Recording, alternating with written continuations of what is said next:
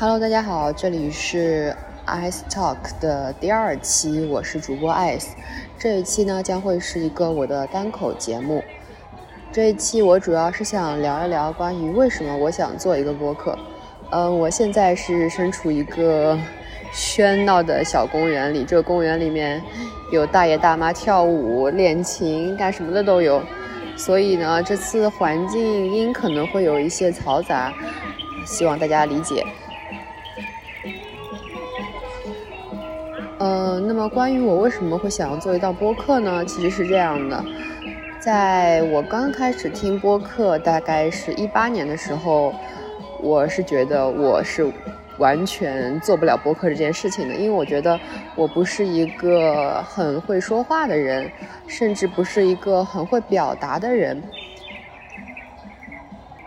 在那个时候，我觉得输出是一件非常困难的事情，因为。可能因为当时我也没有很多的输入吧，当然现在也并不够多。但是为什么我觉得我可以做呢？是因为经过了这么多年之后，我其实是有慢慢开始有意识的培养一些自己的观点输出，像公众号就是一个部分。我从去年开始有在每个月。都写一篇公众号，主要是关于我当月的一个总结，会分享一下我看了什么，有什么想法，然后吃了什么好吃的，干了什么好玩的，我都会写在公众号里面。然后逐渐逐渐的，我感觉我可能敢于，更加敢于表达，不能说善于表达。我以前可能是。不知道出于某种原因，对表达这件事情有一些害怕。我很在意别人的想法，我怕我说出来一些观点、感受，可能是别人嗯不认同的，或者说是不能引起共鸣的，我就会选择不说。我会。抹杀掉一些自己的想法，把别人的想法灌输到自己的脑子里。当然，这个情况现在也不是没有。总而言之，关于我真的开始有想要做播客的这个想法，是我在上个月参加了一个播客节活动，然后遇到了一群同样是听播客的朋友。因为在此之前，我身边的朋友其实很少听播客，或者没有人跟我去讨论播客这个话题。然后在那次活动之后呢，我可以说是找到了一些同好吧。然后我就有问其中的一个女生，我就说：“你有想过自己做播客吗？”然后她说是，她之前在公司里帮老板做过一个播客。也有想过自己做一个博客，但是也不知道说些什么。我说我也不知道说些什么，说些什么这个话题，就是选题这个问题，一直就是困扰我、阻止我没有开始的一个原因。然后在当聊天那个当时，我也是嗯没有想好要做些什么，或者是这真的要具体开始做一个自己的博客的。又过了一段时间，我就问从那个播客节活动里新认识的两个女生说要不要一起去参加电影节，就是简单说就是看电影嘛。她们都说好的，然后我们就一起抢了很多场电影。然后我突然这个念头又从我脑海里冒出来，那既然看了一起看了这么多电影，那要不然播客的内容可以先从聊电影开始。这是我的一个想法，然后有了这个想法之后，我立刻就跟他们说了，我说你们有没有想法一起做一个播客？如果没有的话，我可以邀请你们作为嘉宾来参加我的播客。然后他们就说愿意作为嘉宾来参与，那我就说好啊，我就开始着手去准备了。嗯，开始的过程其实还怎么说？说简单也简单，说复杂也稍微有些复杂。首先是想名字，嗯，关于名字呢，我大概是一到两天就定了这个 Ice Talk 这个名字。我自己一开始其实是没有往这个方面想过的，嗯，因为我所接触的、我所听的博客里很少有用就是主播自己的名字去取名的，通常都是用一个谐音梗或者什么四字的成语去取这个名字，比如说得意忘形、无人知晓，还有嗯，nice try。我唯一一个知道用自己名字命名的博客是 Steve 说，我的这个博客名跟他的有点像，只不过把说改成了 Talk。嗯，这个名字是我的另外的两个朋友想的，就是我起完我自己想完几个名字之后，我有去征询过朋友们的意见，然后朋友们说我想的名字有一些太过普通了，我想的是一个叫好好说。还有一个叫，嗯，还有个叫什么？我现在都有点想不起来了，因为我后面很快要确定的是好好说这个名字，所以我就把这个字给记下来了。呃，哦，还有个叫说真的，嗯，因为当时我一开始想的其实是叫随便说说，但是这个名字已经被其他播客命名了，就是有重名的播客还不止一个，大概是有三个这样，所以我就想，嗯，放弃这个名字。而且我想，为什么要随便说说呢？既然说的话，那就要好好说，这就是好好说的这个想法来源。然后说真的是因为我觉得这是一个大家很通用的口头禅，然后它的内涵其实跟好好说是一样的，就是既然做了，既然说了，就要开始认真说，不要随便说说，你要对自己说过的每一句话负责任。是这样的一个想法，但是我的 朋友们都觉得这个名字有一些太普通，没有记忆点。嗯，如果一个两个这么说的话，我可能不会在意。但是当一群朋友都这么说的时候，我觉得是不是，嗯，确实是这样的。所以我后来放弃了这两个名字，采用了更多人推荐的这个 Ice Talk 这个名字。也没有很多人推荐，其实可能就一两个，但是反正我最终就是决定了使用这个名字，嗯，所以名字就这么定了。然后接下来就是播客的这个封面，博客的这个封面其实定的也很快。一开始是有朋友给我推了几个自动 logo 生成网站去做这个封面，但是自动生成的那些总是觉得有些普通。那我想。这个博客封面的话，我个人的技术画不了非常什么精美的插画，或者很很具有开创性的创意的想法，那我就用一个色彩明艳、对比度比较强烈的，让人一看就能看到的一两个颜色，作为我播客的主色调，然后就直接把 Ice Talk 这个名字给写在封面上。我觉得这样也非常的让人。能一眼知道我是这个名字，就是又加深一遍这个名字的记忆吧。嗯，是这个想法，然后就把它写上去了。然后右上角画的是，其实是一个冰块在说话的一个小图标，也是 Ice Talk 的图标画吧。嗯，那么名字跟封面都想好了之后，其实后面的就。对于注注册一个播客来说，其实就没有什么内容了。还有个内容就是，它会让你写一个播客简介，就是你怎么介绍这档播客。嗯，我当时一开始想的是说，这是一个闲聊播客，主播 ice 每期会邀请不同的朋友来讨论不同的话题，通过对话对话的方式，向内向外不断探索。嗯。这也是我想做播客的一个初衷吧，就是向内向外不断探索。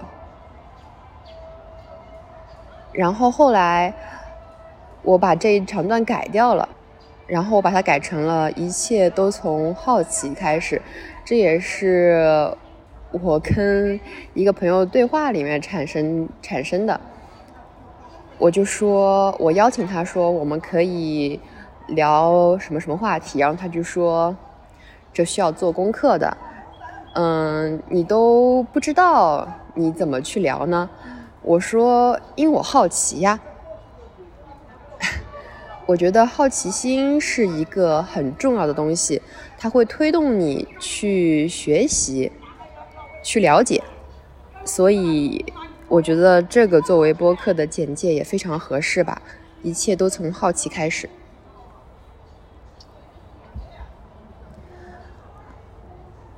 然后就是播客的内容，播客的内容其实真的开始做了之后，你会发现这些内容。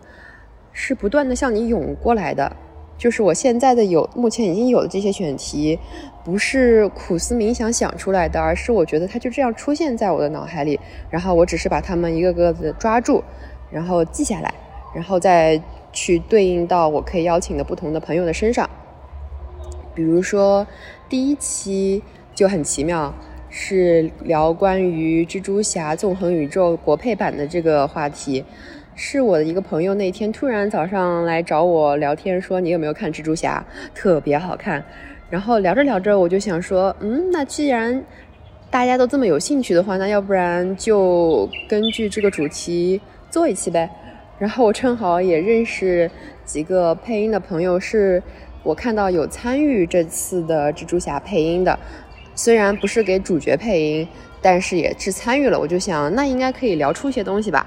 所以我就邀请了，但是邀请到之后呢，就是其中有一位朋友，他就说，因为自己的，呃，助理配音助理身份，可能有些话题不太方便说，嗯，所以就退出了。当时我还觉得挺可惜的，因为我觉得应该能，他就是他既然不能说，那就是那我就更想知道他能说什么了。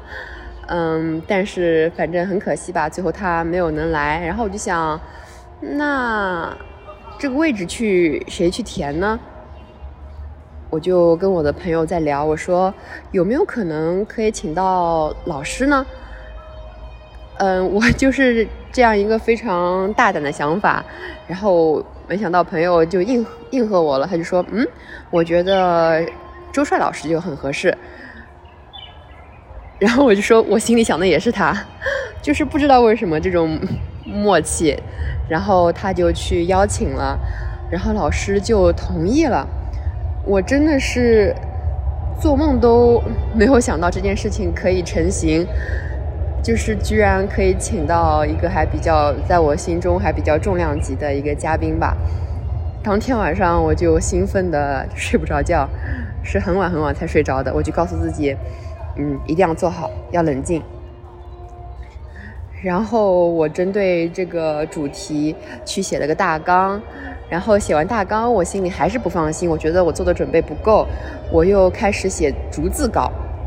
然后，但是我写着写着，我就觉得，嗯，可能把内容框得太死，会不符合闲聊播客的一个嗯风格吧。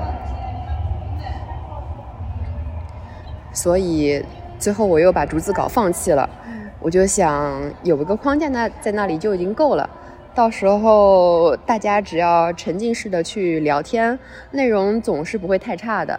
那结果我觉得也是很好的，就是大家在一起聊天，就是虽然刚开始的时候可能有一些，嗯，因为彼此没有那么熟悉，或者是第一次以这个形式来聊天。可能觉得有一些生疏和尴尬，但是聊着聊着，最后是渐入佳境的，渐渐进入状态了，大家也聊起来了，而且时间就是也正好四十几分钟，就全都搞定了。然后那天其实我一开始。是准备说就用现在这个手机直接在老师的工作室的会议室里面直接录的，但是没有想到老师也人很好，就给我开了一个没有在用的录音棚，然后我们就在里面一直聊天，然后非常非常感谢老师的支持，然后节目做出来之后，老师也有帮忙转发，就真的真的非常非常感谢。那天不只是老师了，也感谢所有那天来参加支持我这个想法的伙伴们。嗯嗯，那再说回来说，我为什么为什么究竟为什么想要做这个播客？除了我听，因为听了播客，所以产生了自己是不是也可以做的这个想法。嗯，我更多的还是希望自己可以创作，可以自主的表达一些东西。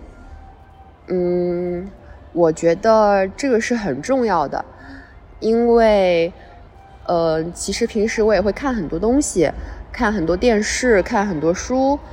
我不希望这些东西我看过就算了，我希望它可以真的变成我的东西。那怎么样知道它是不是真的变成我的想法、我我的东西了呢？我觉得是需要靠输出的。不管是写下来还是说出来，当你可以真的把一件事情写清楚、说清楚的时候，你才是真的吸收了它的时候。而且，其实通过做这个播客，在这个路上，我也认识了很多的朋友、新朋友。有有一个朋友，就是在我嗯发完这期节目之后，我把这个节目转到了一个。嗯，播客创作者群有一个这样的群，我在里面。然后我把这个链接发进去之后，有一个人来加我，就说想问一下我的经验。他也想做一期播客，但是他嗯怕遇到内容创作瓶颈，所以迟迟没有动手。他觉得他还需要再积累。但是其实，嗯，他有给我发一个他写的文章的链接，就所有的东西都在里面。我就觉得。啊，你都已经写了这么多了，你还需要积累吗？我我就是根本，我觉得我相比起来是完全没有积累的类型，我都敢这样去做了。那你还在等什么呢？你就应该直接开手去做呀。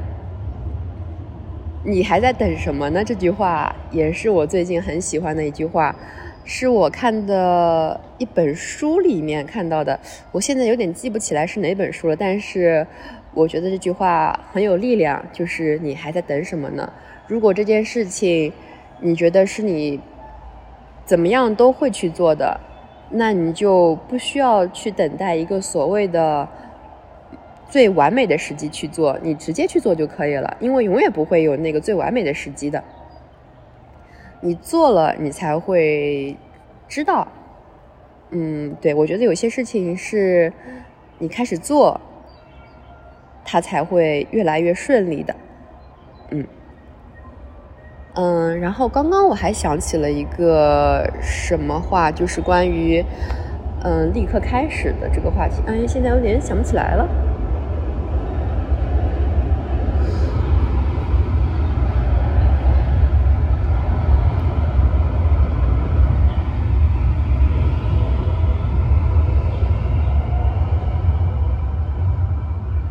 好的，我刚刚在等那个地铁开走，因为是有点喧闹，我怕影响音质。我现在想起来，我想刚刚想说什么了。我刚刚还想说的是有关创作这个话题。嗯，就是在我刚开始听播客的时候，我第一个听的播客就是《得意忘形》，然后我也深深的就是我很喜欢这个播客。它其中有几期聊的是有就是有关创作，还有关于艺术的。有一期叫“让我们人人哎，让我们都做艺术家”，还是嗯，反正是类似的标题吧。然后从此，嗯，我觉得这个话题就很吸引我，做艺术家，去不断创作，去输出一些东西。我记得在我听过那几期播客之后，我就觉得，我就深深的把“创作”这两个字刻在脑海里了。不管是。拍 vlog 录视频，还是说写公众号，或者是到现在的做播客，我都是希望自己能够创作出一些东西来的。嗯，我觉得以我的水平，可能还达不到，就是给人一些启迪吧。我只能说是想，目前的阶段还是想要理清自己的一些思路，然后通过和他人的观点的交流碰撞。来去获取一些新的感受、新的认识。嗯，我在英国玩的时候去参加参观了一个博物馆，然后那边卖周边的地方有卖那种艺术挂画，里面有一个画我很喜欢，它不是一个画，它是写了一个艺术字，叫 “Make Art Now”。我很喜欢，我把买回来，现在还一直挂在我的床头。我觉得这句话也很有力量，“Make Art Now”，就是现在创作艺术吧。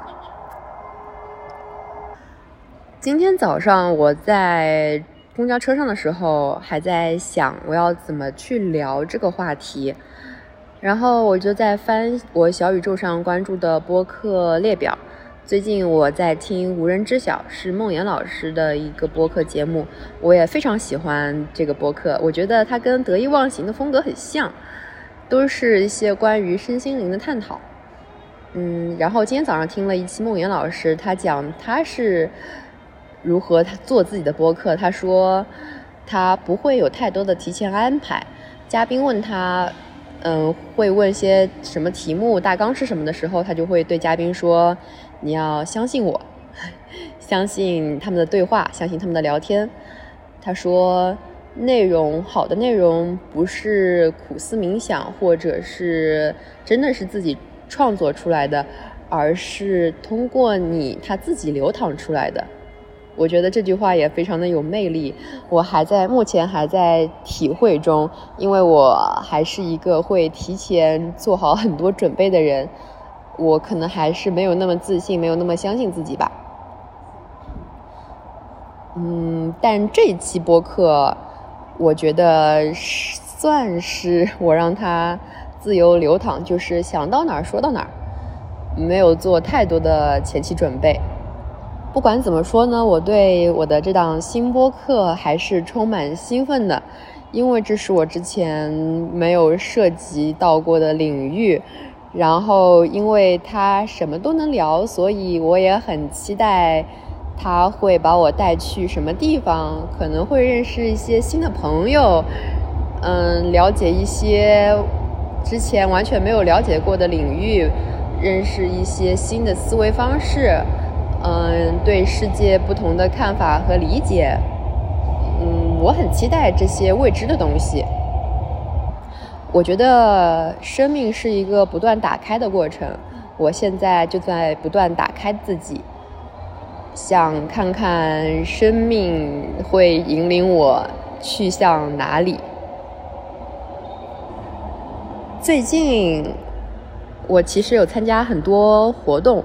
然后也认识了很多新的朋友，然后这些新的朋友带给我新的能量，一些新的他们的故事，我觉得都是非常非常让我的人生，我觉得，嗯，更加充满生命力吧。所以我希望我的播客也能给收听的人带来这样的感受，就是能有一些新的东西。涌入到你的生命里，带来一些新的体验，可能有新的想法，嗯，这是我希望可以带给你们的感受，也是希望可以带给我自己的感受。